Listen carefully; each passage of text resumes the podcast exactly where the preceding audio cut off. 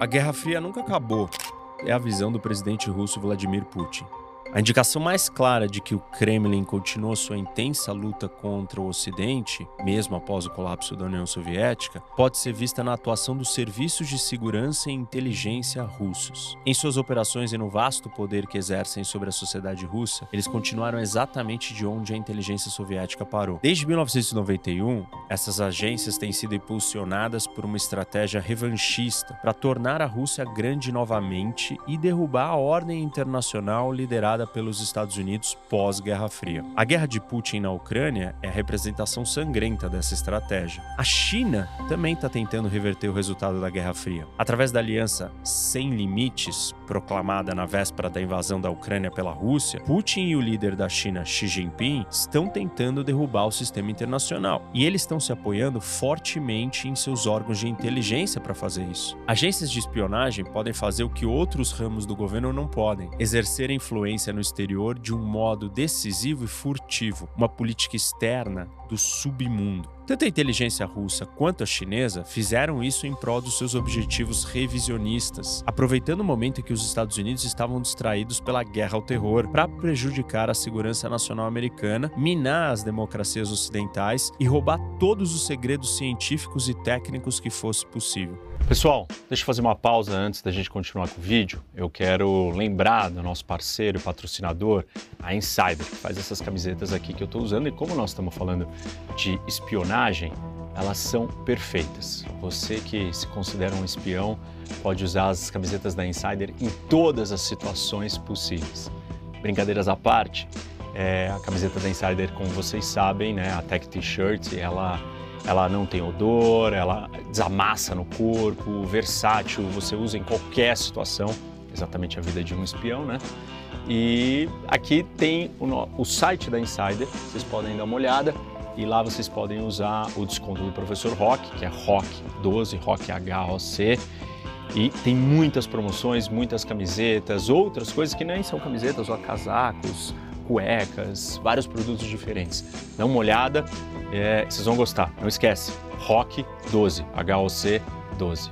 Os serviços de inteligência da Rússia se consideram herdeiros diretos da KGB. Embora a KGB tenha sido dissolvida em 1991, muitos dos seus ex-oficiais, arquivos e até mesmo agentes no Ocidente foram transferidos para o novo Serviço de Segurança da Rússia, agora conhecido como FSB, e para o Serviço de Inteligência Estrangeiro, o SVR. O FSB é uma agência de segurança nacional cuja função é proteger a segurança interna e combater ameaças à ordem constitucional ao Estado e à sociedade russa. O FSB é responsável por questões como contra-terrorismo, contra-espionagem, combate à criminalidade organizada, controle de fronteiras e segurança cibernética. Além disso, a agência também realiza atividades de coleta de inteligência no interior do país. Já o SVR realiza operações de coleta de inteligência por meio de espionagem humana, inteligência de sinais e inteligência de fontes abertas no exterior. Além disso, a agência analisa os dados coletados para fornecer avaliações detalhadas sobre eventos e tendências globais e conduz também operações de influência para promover os interesses russos em outros países. Também é responsável por contra-inteligência, protegendo os segredos e os interesses nacionais da Rússia contra ameaças de espionagem estrangeira. Durante anos após o fim da Guerra Fria, a inteligência russa continuou a comandar e influenciar ex-agentes soviéticos no Ocidente. Essa continuidade foi normal para a Rússia. O primeiro diretor do SVR, o veterano da KGB Yevgeny Primakov, continuou as tradições de coerção e chantagem da agência de inteligência soviética, táticas das quais ele próprio havia sido vítima quando jovem. De acordo com o material contrabandeado dos arquivos da KGB, Primakov havia sido chantageado para servir a agência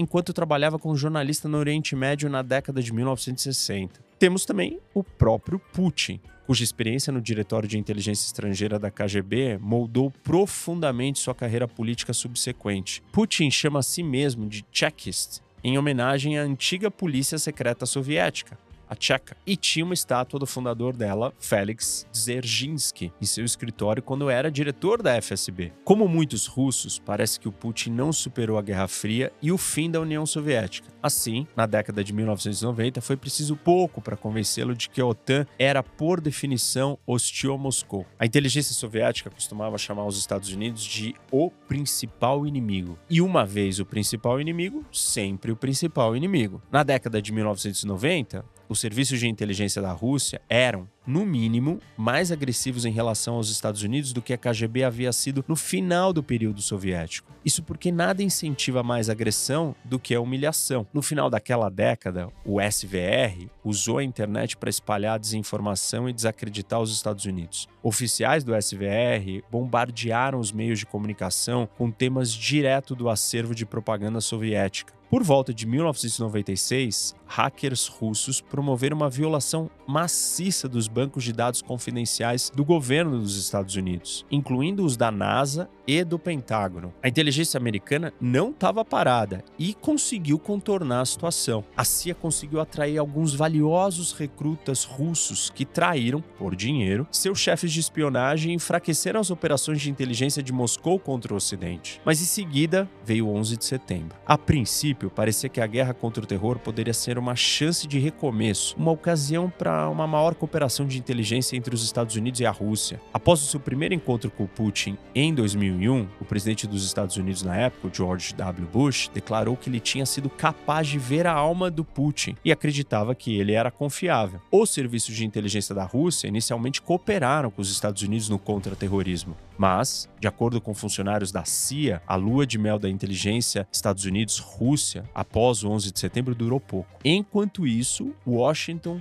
estava olhando para o outro lado. Ao longo da guerra contra o terror, o governo dos Estados Unidos investiu recursos esmagadores no contra-terrorismo em detrimento dos esforços de lidar com as ameaças de inteligência das potências ressurgentes, como a Rússia e a China. O mesmo aconteceu com muitos aliados dos Estados Unidos, incluindo o Reino Unido. O Serviço de Segurança Britânico, MI5, dedicou impressionantes 92% do seu trabalho ao contra-terrorismo em 2006, deixando de lado todas as outras áreas. Esse foi o mesmo ano em que um ex-oficial da FSB, Alexander Levitnenko, foi assassinado em Londres com polônio radioativo. Mais tarde, o um inquérito público britânico descobriu que o próprio Putin era um dos mandantes do assassinato, assim como o então chefe do FSB, Nikolai Patrushev, outro veterano da KGB que agora faz parte do Conselho de Segurança Nacional do Putin. Até 2017, o contra-terrorismo ainda era o principal item do orçamento do US Office of the Director of National Intelligence. A genialidade do Putin foi ocultar das potências ocidentais após o 11 de setembro, que embora estivesse cooperando no contra-terrorismo, ele também estava usando seus serviços de inteligência para solidificar seu regime autoritário e transformar a Rússia em uma grande potência potência novamente. Em seu país, ele silenciou a oposição, esmagou a liberdade de imprensa e eliminou seus oponentes, seguindo a tradição stalinista de nenhum homem, nenhum problema. No exterior, Putin procurou impedir a expansão da OTAN e conter o que considerava uma interferência dos Estados Unidos na Europa Oriental, invadindo a Geórgia em 2008, a Crimeia em 2014 e o restante da Ucrânia em 2022. A expansão da OTAN alimentou os temores de Putin sobre a interferência ocidental, mas é fantasioso supor que, sem ampliação da aliança, a Rússia teria sido um ator pacífico ou responsável na política global. Putin desde sempre governou a Rússia como um regime mafioso militarista. Desde que chegou ao poder há três décadas, Putin transformou os serviços de segurança e inteligência da Rússia em um estado virtual dentro do seu estado. Ele conta com um grupo de homens da força, que tem experiência militar e de inteligência e que exercem uma influência desproporcional em seu regime. De acordo com informações privilegiadas da CIA, a esmagadora maioria dos tecnocratas do Kremlin, que dirigem a economia da Rússia, tem esse background. Não é de se admirar, portanto, que as estratégias e as táticas da Rússia tenham saído diretamente do manual soviético, embora atualizadas para a era cibernética. As redes sociais e a interconectividade digital fornecem novos meios para fins mais antigos, dando aos serviços de espionagem da Rússia capacidades com as quais a KGB só poderia ter sonhado. Putin fez várias operações secretas para desestabilizar seus oponentes no Ocidente. Ele interferiu nas eleições democráticas ocidentais, mais especificamente nas eleições presidenciais dos Estados Unidos em 2016. Putin também manteve viva a prática soviética de implantar agentes ilegais disfarçados em países ocidentais, alguns dos quais foram presos e negociados para retornar a Moscou em troca de prisioneiros algo bem parecido com o auge da Guerra Fria no século passado. Embora Putin incentive a ideia de que ele é um mestre da espionagem, na realidade ele enfrentou uma sucessão de falhas de inteligência. Em 2010, por exemplo, o FBI e a CIA acabaram com uma rede de russos ilegais nos Estados Unidos. Eles fizeram isso recrutando um oficial-chave dentro do programa Ilegais do SVR, que forneceu informações sensíveis a Washington. Mas a maior falha de inteligência do Putin antecedeu sua decisão de invadir a Ucrânia em fevereiro de 2022.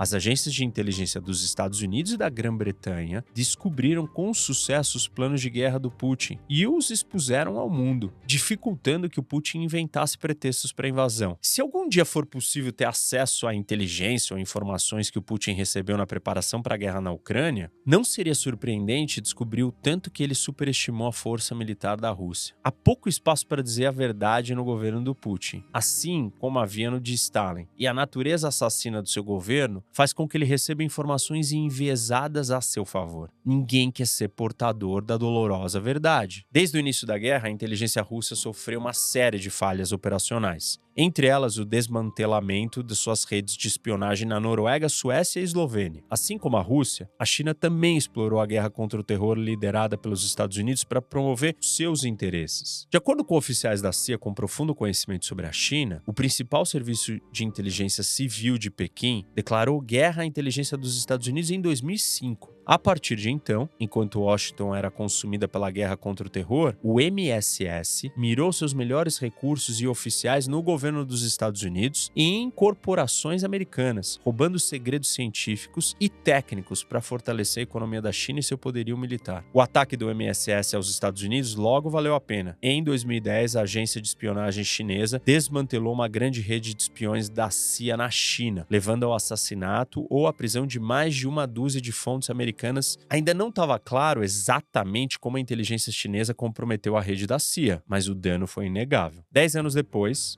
um oficial de inteligência dos Estados Unidos afirmou que a CIA ainda não havia restabelecido sua presença na China. Desde que Xi Jinping chegou ao poder, o ataque de inteligência da China contra o Ocidente e os Estados Unidos, em particular, cresceu exponencialmente. A missão da inteligência chinesa é executar a grande estratégia de Xi, transformar a China na potência militar e econômica número um do mundo e inverter o cenário tecnológico existente, tornando outros países dependentes da tecnologia chinesa em vez da americana. Os serviços de espionagem chineses empregam uma abordagem The Whole of Society para coletar inteligência. Eles coletam inteligência humana cibernética e de sinais, usando balões e aparentemente uma base de espionagem em Cuba, enquanto também exploram fontes disponíveis publicamente, incluindo redes sociais. Por meio de uma série de leis duras de segurança nacional aprovadas por Xi, o Partido Comunista Chinês também obriga as empresas chinesas a cooperar com as agências de inteligência sempre que solicitado, fundindo assim a espionagem e o setor privado. O resultado é um modelo autoritário mercantilista chinês sem paralelo no Ocidente. O Partido Comunista Chinês usa programas de talentos e intercâmbios culturais para espionagem velada. Pequim também explora as comunidades chinesas nos países ocidentais, pressionando-as a transmitir informações, muitas vezes chantageando-as ou ameaçando familiares na China. Sob Xi, a China se tornou o principal cyberladrão do mundo, roubando mais dados pessoais e comerciais dos americanos do que qualquer outro país. Em 2021, o FBI informou que estava abrindo uma nova investigação de contra-espionagem relacionada à China cada 12 horas. Em julho de 2023, o Comitê Parlamentar de Inteligência e Segurança do Reino Unido informou que o governo chinês penetrou em todos os setores da economia britânica. Assim como as agências de inteligência russas, os serviços de inteligência chineses competem de acordo com as regras fundamentalmente diferentes daquelas seguidas por suas contrapartes ocidentais. Ao contrário das agências de espionagem dos Estados Unidos ou da Europa, o MSS não está sujeito ao Estado de Direito ou a supervisão política independente, muito menos passa por troca de administrações ou por um escrutínio da sociedade civil. Essas diferenças significam que declarações como todos os estados espionam, muitas vezes usadas para justificar a espionagem chinesa, são perigosamente enganosas. Só porque todos os exércitos têm armas, não significam que sejam iguais. Na verdade, os serviços chineses e russos são limitados apenas pelos seus próprios limites, ou seja, por falta de recursos ou coisa parecida, nunca por restrições morais ou legais. Durante a Guerra Fria, tanto os Estados Unidos quanto a União Soviética industrializaram a coleta de informações, usando computadores para atacar a criptografia uns dos outros. Hoje, os governos ocidentais estão numa nova Guerra Fria com a Rússia e a China, que está novamente transformando a natureza da espionagem. Essa nova Guerra Fria não é uma repetição da anterior, mas tem continuidades e semelhanças, incluindo uma forte assimetria no conflito de inteligência ocidental-oriental. 道。Era muito difícil para os serviços de inteligência ocidentais coletar informações confiáveis sobre as ditaduras comunistas. Agora é ainda mais difícil para eles operarem efetivamente na Rússia ou na China, com seus sistemas de vigilância domésticos super evoluídos e rigorosos. Enquanto isso, é relativamente fácil para a Rússia e a China roubar segredos das sociedades abertas, livres e democráticas do Ocidente. O enorme peso econômico da China e a sua forte integração na economia global a diferenciam da União Soviética soviética. O panorama informacional de hoje também é muito diferente daquele do passado recente. As empresas de satélite comerciais por exemplo, agora oferecem recursos que até recentemente seriam reservados apenas aos governos. Inteligência comercial e de código aberto estão transformando a segurança nacional. Na última Guerra Fria, aproximadamente 80% da inteligência dos Estados Unidos foi derivada de fontes clandestinas, enquanto 20% vieram de fontes abertas. Hoje, acredita-se que essas estejam invertidas. O futuro da inteligência ocidental não está nos governos, mas no setor privado. O desafio para os governos ocidentais é aproveitar as capacidades dos provedores de inteligência comercial. O que os governos ocidentais precisam mais do que tudo é imaginação quando se trata de coleta de informações sobre ditaduras. A imaginação é o que levou a CIA a desenvolver os aviões U-2 de alta altitude que eram capazes de espionar atrás da cortina de ferro quando outros métodos eram impossíveis. Imaginação semelhante é necessária hoje em áreas na vanguarda da segurança nacional, incluindo coleta de inteligência de código aberto, uso de aprendizado de máquina e inteligência artificial e computação quântica. Essas serão as armas da Guerra Fria desse século e aquelas que determinarão seu resultado.